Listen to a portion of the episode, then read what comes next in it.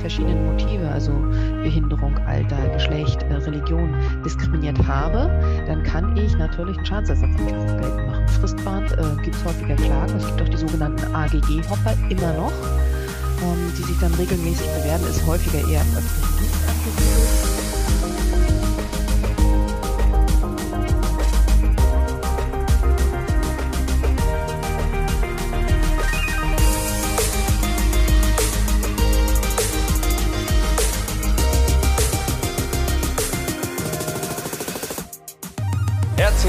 zur 83. Ausgabe des ETL Droger Gastro Briefings und auch beim 83. Mal das Intro. Es gefällt mir immer noch. Also richtig gut in der Kontinuität liegt auch die Kraft und ich freue mich, dass wir heute wieder so zahlreich hier beisammen sind. Heute geht es um das Thema Onboarding. Onboarding von Mitarbeitern. Denn wenn ich schon mal einen gefunden habe, dann ist der erste Eindruck durch nichts zu ersetzen, außer einem besseren ersten Eindruck. Und wie ich den erzielen kann, das diskutiere ich heute neben euch natürlich allen, die ihr herzlich eingeladen seid, in den Chat zu schreiben und mitzudiskutieren, mit Eigerim Rachimov, Rechtsanwältin aus Rostock und ein sehr treuer Begleiter des ET Latoga Gastro Briefings. Also immer, wenn es irgendwie um Recht geht, um Kurzarbeitergeld und Co., hat sie uns schon ausgeholfen. Herzlichen Dank, dass du dir auch heute wieder die Zeit genommen hast und ganz liebe Grüße nach Rostock. Sehr gerne, vielen Dank. Und man sieht, es ist noch jemand Drittes in der Runde. Es ist der Christopher Fricke aus Köln.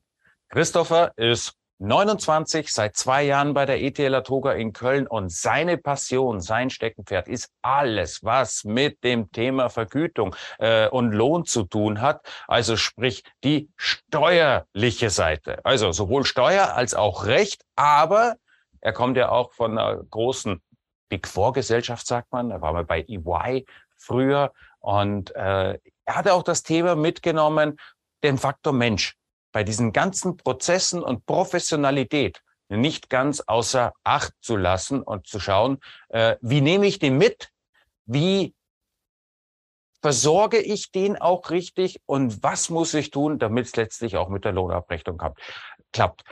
Total spannendes Thema. Wir werden uns heute dem von der, ja, von Anfang bis Ende widmen und natürlich auch deinen Fragen. Und ich habe mir erlaubt, als so in der Moderation, die Chronologie als den roten Leitfaden heute äh, zu nehmen. Und die Chronologie beginnt bei den Ereignissen, und damit komme ich gleich zu Eigerim, ähm, wenn ich denn einen Mitarbeiter suche. Das soll ja heutzutage dann und wann vorkommen, dass Mitarbeiter gesucht werden, ist mir so zugetragen worden.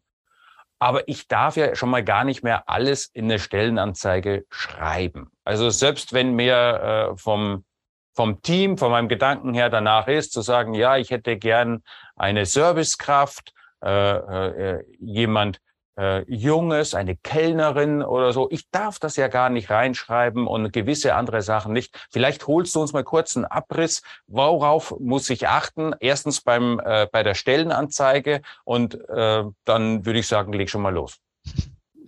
Ja, äh, es ist tatsächlich immer wieder interessant, wie Stellenanzeigen geschrieben werden.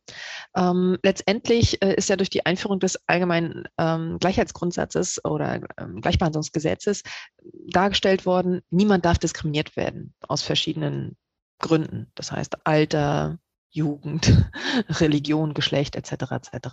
Und das hat natürlich dazu geführt, dass auch die Stellenanzeigen sich geändert haben. Das heißt, ich muss heutzutage geschlechts- und altersneutral ausschreiben. Ich muss eine Stelle quasi auch äh, Behinderten ermöglichen. Die Einschränkungen können ja vielfältig sein. Das heißt, auch in der Gastronomie ist es äh, durchaus möglich, ähm, Menschen mit einer Behinderung zu beschäftigen. Das heißt, auch da muss ich darauf achten, dass ich jeden potenziellen Menschen, Schrägstrich Arbeitnehmer, anspreche. Und das natürlich möglichst neutral. Das heißt, ich muss schauen, was suche ich? Da darf ich keinen zu engen Kreis bilden. Äh, es sei denn, es ist für eine bestimmte Stelle eine gewisse Berufserfahrung ähm, erforderlich, dass man sagt, in der Leitungsebene erwarte ich halt so und so viele Jahre Berufserfahrung. Dann ist das in Ordnung. Ich darf es aber nicht ans Alter knüpfen. Also insofern, da muss man wirklich aufpassen. Das sind immer wieder die Haftungsfallen. Und tatsächlich, ähm, die häufigsten AGG-Klagen kommen immer wieder im Zusammenhang mit Schwerbehinderten. Das heißt, ich muss auch wirklich darauf achten, dass wenn ich eine Aus Stelle ausschreibe, hier dann auch darauf achte, dass ich gegebenenfalls auch behinderte Menschen anspreche und die natürlich in der Folge gegebenenfalls auch einlade zum Gespräch. Mhm.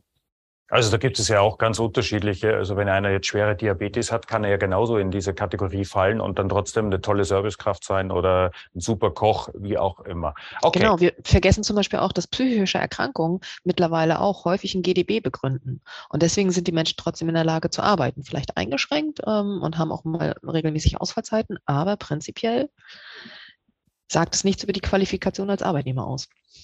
Mein Vorstellungsgespräch in Berlin 1995 äh, war damals so, äh, Herr Nagel, äh, schön, dass Sie da sind. Hier bitte füllen Sie den Bogen auf, danach nehmen Sie sich die Schürze und gehen Sie an den Tresen. So hat's angefangen. Zumindest gab es mir das Gefühl, oh wow, hier werde ich sofort gebraucht. Ne? Also das war in einem Biergarten an einem unerwartet schönen Tag und schon ging's los. Zack, zack, zack.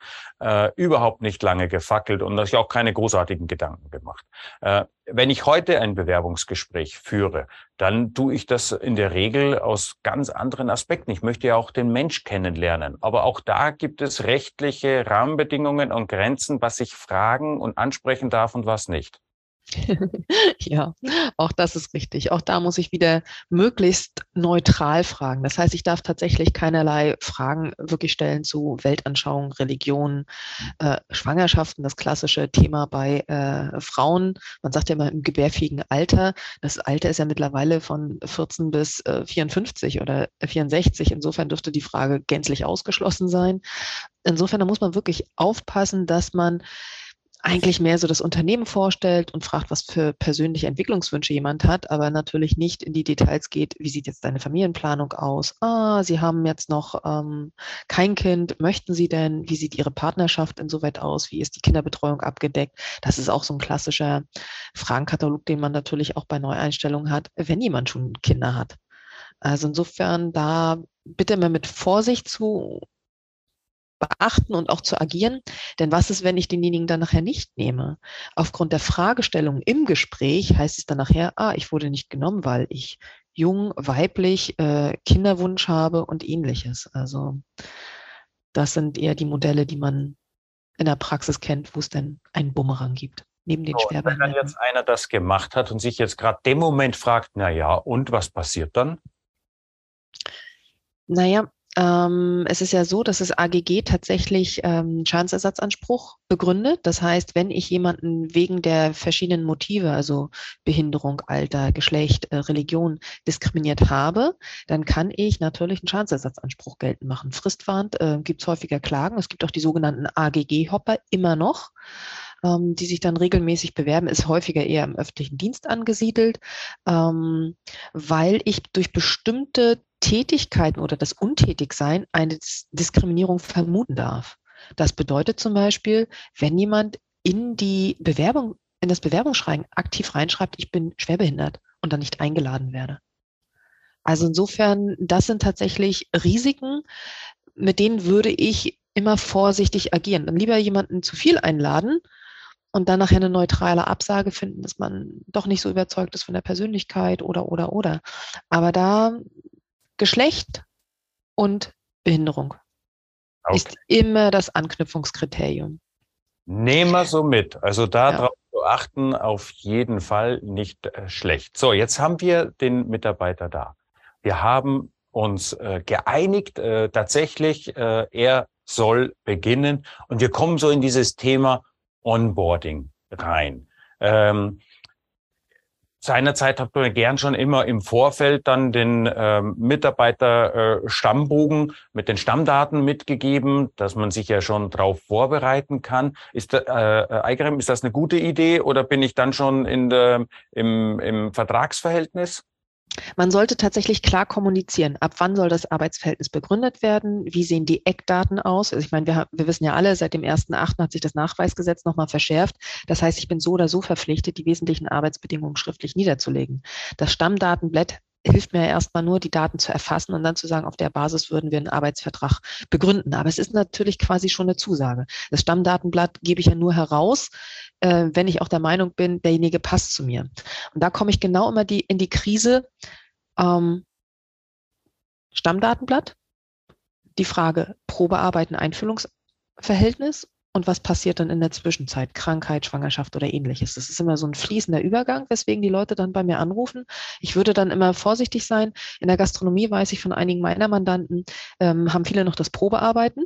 Ich habe jetzt gerade einen äh, Fall auf dem Tisch und bei Gericht, da hat jemand ähm, auch das Gespräch gehabt. Es wurde groß äh, beworben mit ähm, Nettolohn angeblich, ähm, Trinkgelder in Höhe von 600 Euro im Monat äh, plus ähm, Unterkunft. Derjenige wohnte vor Ort und hat dann nachher, würde ich mal sagen, die Probezeit nicht wirklich überstanden, hat irgendwie aber angefangen, Probe, Probe zu arbeiten, obwohl er noch krankgeschrieben war und Krankengeld bezogen hat. Dann ließ er sich irgendwann gesund schreiben. Ab dann begann das Arbeitsverhältnis. Und jetzt klagt er natürlich ein Entgelt für die Zeit davor. Das heißt, wann begann das Arbeitsverhältnis? Mit Übergabe des Stammdatenblattes, auch wenn ich den schriftlichen Arbeitsvertrag noch nicht habe.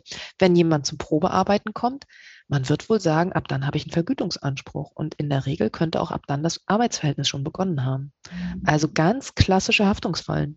Ich habe es gerade rausgehört, 600 Euro Trinkgeld. Wenn ich das als Arbeitgeber im Bewerbungsgespräch äh, als Pluspunkt aufführe, dann ist es kein Trinkgeld mehr. Dann ist es ja. vorbei, dann ist es Arbeitslohn, dann ist, entspricht es nicht mehr den Grundlagen äh, oder den Voraussetzungen. Ich glaube, sieben an der Zahl sind wann Trinkgeld steuerfrei ist. Und das ist ein ganz klares Ausschlusskriterium. Mhm.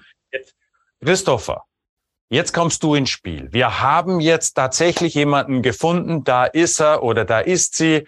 Äh, wir haben das Mitarbeiterstammblatt oder den äh, Stammbogen äh, ausgefüllt, die Daten. Jetzt schicke ich dir den als mein Steuerberater des Vertrauens zu und sag, bitteschön, ich habe eine neue Mitarbeiterin, die soll jetzt am 1.12. anfangen. Was passiert jetzt von deiner Seite aus? Erstmal herzlich willkommen und schön, dass du dabei bist. Ja, vielen Dank, dass ich dabei sein darf. Ja, das ist natürlich der Punkt, wo es quasi losgeht in der Entgeltabrechnung, wo es spannend wird. Und das erste sind tatsächlich die Stammdaten vom Personalfragebogen. Und hier ist es wichtig, dass wir vollständige Daten haben. Es gibt immer den Bereich, den man sehr leicht ausgefüllt bekommt. Das sind die Allgemeindaten, Name, Vorname, Adresse, Geburtsdatum. Das wissen die meisten noch auswendig. Danach geht's aber weiter mit einer Sozialversicherungsnummer, einer Steuer-ID etc. Und hier ist es aber wichtig, dass diese Unterlagen auch spätestens zum ersten Arbeitstag vollständig vorliegen. Heißt also, man sollte den Bogen rechtzeitig dem neuen Kollegen, den neuen Mitarbeiter auf den Weg mitgeben, damit das zum ersten Arbeitstag vorliegt. Warum? Wir müssen eine Sofortmeldung machen in der Sozialversicherung. Das ist in der Gastronomie ganz, ganz wichtig, weil jetzt stelle ich mir vor, 1.12., mein neuer Mitarbeiter ist dort, wird gerade vielleicht eingearbeitet und da kommt jemand vorbei und sagt, schönen guten Tag, ich bin von der Zollprüfung, ich möchte mal gucken, wer hier gerade so arbeitet. Und dann fängt man an zu schwitzen, sieht gerade die Person, der da was an der Kasse gezeigt wird. Und dann sieht man, ah, nicht angemeldet, Personalien festgestellt. Und schon haben wir ein Problem. Bedeutet also hier ganz wichtig, der Personalfragebogen muss vollständig sein, sodass wir die Sofortmeldung machen können. Und hier ist mein Hinweis einfach aus der Erfahrung heraus. Manchmal bekommt man dann die Sachen ja erst am 29. oder 30. November und leitet die weiter. Jetzt ist es etwas schwierig zu erwarten, dass alle Lohnabrechner im Haus das sofort bearbeiten können, noch taggleich und die Sofortmeldung machen. Und da ist die Unterstützung ganz oft, das ist ja auch jetzt arbeitsrechtlich wieder ein Thema, auch Zeitenerfassung. Und es gibt sehr viele oder einige Zeiterfassungsprogramme, womit man die Personalstammdaten elektronisch anlegt und die Sofortmeldung sofort generieren kann, damit die Person bei der Sozialversicherung angemeldet ist. Dann ist es nicht mehr so schlimm, wenn auf Seiten des Steuerberaters auf unserer Seite das leider einen Tag liegen bleiben muss, weil ich krank bin zum Beispiel. Also dann laufe ich da nicht äh, Gefahr. Also das ist ein ganz wichtiger Hinweis, den du da gerade gegeben hast. Also äh, das kann ja äh, wirklich schwerwiegende Folgen haben, wenn der Zoll einreitet und dann feststellt, hoppala, da hat einer eine Schürze an, der offiziell noch gar nicht zum Team gehört oder da nicht gemeldet ist. Äh, äh die Nebenbau ist halt das Gastgewerbe oder Taxifahrer halt damals äh, in diese äh, Wein der Schwarzarbeit gefährdeten Branchen äh, äh, mit aufgenommen worden. Und das ist ja jetzt per se nichts Neues. Aber der Tipp von dir ist jetzt, äh, dass man sich wirklich rechtzeitig um die, um die, um die Unterlagen kümmert, sich im Zweifel äh, auch damit behilft, dass man eben dann auf äh, Software- und IT-Lösungen zurückgreift, die die Sofortmeldung gleich mit erledigen. Wer das nicht hat, steht aber dann trotzdem nicht alleine da, weil es ist äh, nicht unüblich, dass nicht alle Gastro-Steuerberater äh, zu gastrotypischen Zeiten auch verfügbar sind. Ich denke mal so an einem Samstagabend mal eben spontan, ja, ich springe ein oder ich bringe eine Freundin mit, die kann einspringen oder ein Freund, wie auch immer. Äh, man kann als Unternehmer das auch selber machen. Das ist richtig, genau. Eben über Erfassungsprogramme oder ähnliches, da wird das gut unterstützt. Und das Wichtige ist eigentlich, man muss am Ende eine Sozialversicherungsnummer haben und die Krankenkasse, damit man halt irgendwo die Anmeldung letzten Endes hinsenden kann. Das ist der wichtigste Punkt, weil sobald die Anmeldung vorliegt, ist quasi mein Arbeitnehmer, meine Arbeitnehmerin einsatzbereit aus Sicht der Sozialversicherung und ich habe nicht mehr das Problem mit der Sofortmeldung. Ja, da kommt mir gerade eine Frage von der gestrigen äh, Veranstaltung in Sinn. Äh, es scheint ja wieder modern zu werden, die Not des anderen auszunutzen. Und zwar von Seiten Arbeitnehmer. Im Bewerbungsgespräch wird schon recht offen artikuliert, was man erwartet, für wie viel man angemeldet werden möchte und den Rest soll es bitte bar auf die Kralle geben, sonst komme ich gleich gar nicht. Der Gastronom hat Not, er braucht Mitarbeiter. So, wie verhalte ich mich jetzt an so einer Stelle äh, richtig im Gespräch, Eigere? Wie kann ich dem, äh, soll ich den einfach vom Hof jagen oder was kann ich mit diesem Mitarbeiter denn machen? Naja, entscheidend ist ja, äh, man muss sich auf ein entsprechendes Entgelt einigen. Und wenn der Arbeitnehmer sagt, ich möchte aber nur zu dem Preis arbeiten und der Arbeitgeber sagt, ich bin aber nur bereit, das zu geben, ist keine Einigung zustande gekommen. Müsste man also sagen, dürfte derjenige gar nicht anfangen zu arbeiten. Weil das ist ja genau das Risiko. Ich werde im Nachgang an dieses Arbeitsverhältnis, was dann vielleicht wahrscheinlich meist schon in der Probezeit geendet hat, ja dann vom Arbeitnehmer verklagt, der sagt, ah, bei mir wurden die und die Zusagen gemacht. Also insofern, ich rate dringend davon ab. Ähm, da würde ich knallhart argumentieren sagen, bei uns gibt es das und das Gehaltsgefüge. Wir stellen mit denen und den Summen ein. Ähm, Trinkgelder werden geteilt, je nachdem, welches Modell dort gefahren wird. Da wird man ähm, auch noch dran beteiligt. Es gibt noch die und die Zusatzleistungen. Wir sponsern den Urlaub hier oder machen ähm, die Schließzeiten, wo man dann auch ein bisschen länger frei hat. Aber ich würde mich hier nicht erpressen lassen. Nein. Auch wenn es schwerfällt, Danke, mein Reden, äh, Erpressbarkeit bringt immer rein gar nichts, äh, äh, außer Verdruss und noch mehr Ärger. Äh, wenn jetzt der begonnen hat und wir kümmern uns um den. Christopher, was ist deine Empfehlung für den ersten Tag? Wie soll ich den gestalten? Der erste Arbeitstag ist wirklich ja der entscheidendste. Es ist ja wie beim ersten Date quasi. Okay, das war vielleicht schon mal Bewerbungsgespräch, aber nichtsdestotrotz, es gibt den ersten Eindruck, den man gewinnt. Jetzt muss man sich vorstellen, was macht denn ein neuer Arbeitnehmer, eine neue Arbeitnehmerin? Man kommt in einen Betrieb an, wo man vielleicht mal zu Gast war vorher, wenn man sich gut vorbereitet hat, aber man kennt die Abläufe nicht. Das heißt, man ist so ein bisschen erstmal verloren vielleicht ein Stück weit und fragt sich, okay, wem muss ich die Bestellungen hingeben? Wo muss ich am Ende abkassieren? Worauf muss ich achten? Und da ist es ganz wichtig, dass wenn jemand neu anfängt, man eben Zeit und Kapazitäten da tatsächlich einplant. Das beginnt schon bei der Begrüßung und beim Empfang, wo man sagt, nach dem Motto, schön, dass du da bist. Ähm, ich zeige dir mal ganz kurz alles und dann wird eben tatsächlich das nochmal alles ein bisschen gezeigt. Wie funktioniert das jetzt? Und da macht es natürlich Sinn, gerade in der Gastronomie, wenn man die Möglichkeit hat zumindest, den neuen Mitarbeiter eben in einer, ich sag mal, eher ruhigeren Schicht einzusetzen beim allerersten Mal, damit man eben sagen kann, ja, du wirst jetzt vielleicht erst mal ein, zwei Stunden nur mit einem Kollegen, mit einer Kollegin ein bisschen hinterher schauen, zulaufen und so weiter und Fragen stellen, damit überhaupt die Person die Chance hat, reinzukommen in die Prozesse. Weil bloß weil ich Erfahrung in der Gastronomie habe und weil ich schon vier Jahre gekellnert habe, habe ich in dem Betrieb, wo ich heute anfange, noch keinen einzigen Tag gekellnert. Das heißt, ich weiß noch gar nicht, wie das funktioniert. Und da brauche ich einfach wirklich eine Unterstützung am Anfang und dieses gute Gefühl, okay, ich kann alle meine Fragen loswerden, mir wird alles gezeigt, ich verstehe die Abläufe und es werden mir auch Dinge darüber hinaus erklärt. Wie werden hier Schichten eingeteilt? Was mache ich, wenn ich mal Urlaub brauche? An wen wende ich mich, wenn ich krank bin? Dass diese Sachen von vornherein klar sind, damit keine Unsicherheiten bei der Person entstehen. Wenn da so eine Unsicherheit kommt oder das Gefühl ist, es ist sehr unorganisiert, dann fühle ich mich nicht wohl. Ich kann von einer Kollegin erzählen, hat eine Kollegin, eine Freundin, die hat mir gestern gezeigt, da ging es darum, sie brauchte eine Sache geklärt wegen Arbeitsschichten, äh, weil sie gestern arbeiten sollte, um 18 Uhr in einem Weinlokal. Um 16 Uhr kam ein Anruf. Wir hatten eigentlich gesagt, dass du heute ja arbeiten sollst, aber so richtig festgemacht haben war das ja gar nicht. Wir brauchen dich gar nicht. Sie ist jetzt dabei zu entscheiden, schon wieder zu gehen weil es einfach chaotisch wirkt und unorganisiert. Und gerade der erste Tag ist der wichtigste, um einen guten Eindruck zu machen, damit ich auch die nächsten Tage, Wochen, Monate, Jahre noch Bock habe, dort weiterzuarbeiten. Das heißt, ich fasse zusammen, dein Tipp ist, äh, dem ersten Tag jemanden an die Seite zu stellen, der eine separate eigene Schicht hat, die man Einarbeitung neue Kollegen oder so weiter nennen könnte. Also, dass man da für jemanden da hat.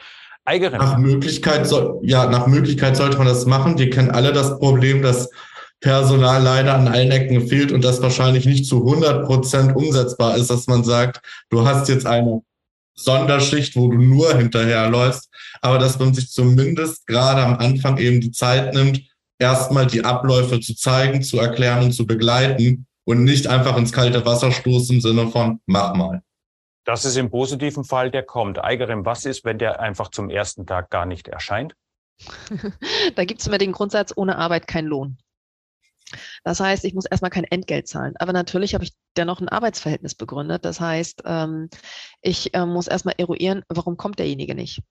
Manchmal erreiche ich ihn nicht, manchmal ist er krank, äh, manchmal will er einfach nicht kommen. Und dann sagt der frustrierte Arbeitgeber in der Regel, oh, ist mir egal, den schmeiße ich jetzt raus. Das geht natürlich nicht. Also wenn jemand zur Arbeit nicht kommt, dann äh, kann es einen Grund geben, sollte ein guter Grund sein. Ähm, man sollte es auch als Arbeitnehmer kommunizieren, aber da hapert es häufig mit der Kommunikation.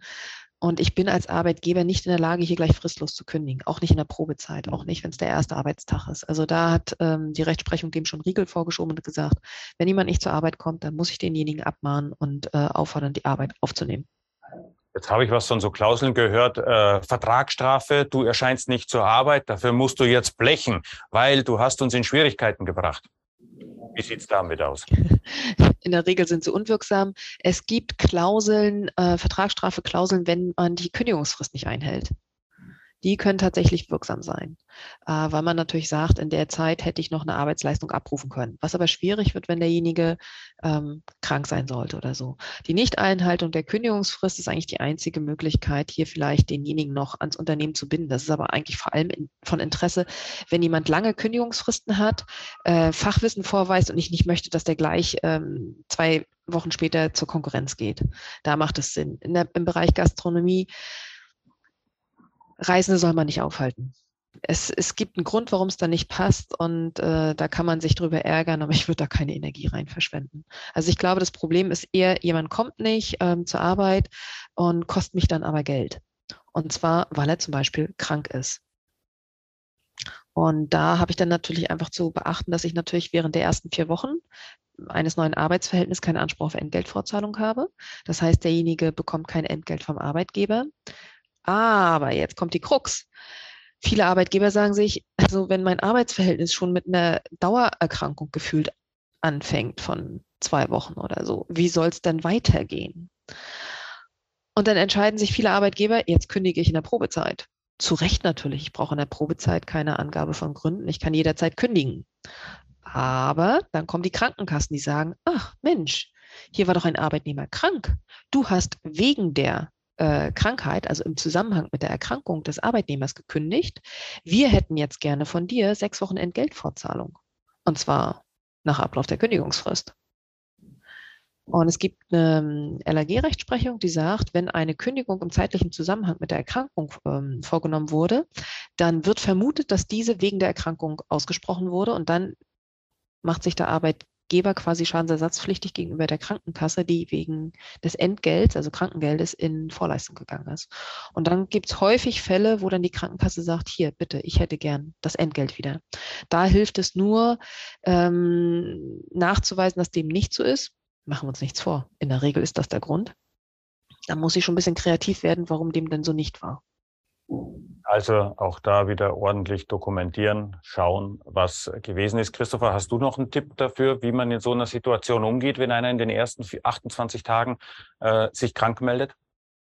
Also das ist ja tatsächlich ein wichtiger Punkt, was gerade schon angesprochen wurde. Ich habe keinen Anspruch auf Entgeltfortzahlung. Das ist immer das erste Wichtige. Viele Arbeitgeber denken wiederum auch auf der anderen Seite, wenn einer meiner Arbeitnehmer, Arbeitnehmerin krank wird, muss ich ja jedes Mal vorzahlen. Eventuell habe ich ja noch die Umlage eins, so dass ich einen Teil erstattet bekomme. Aber in den ersten 28 Tagen ist das nicht der Fall, sondern in dem Fall muss sich eben der Arbeitnehmer oder die Arbeitnehmerin selber an die Krankenkasse wenden, um eine Entgeltfortzahlung in Form von Krankengeld eben innerhalb dieser 28 Tage zu bekommen.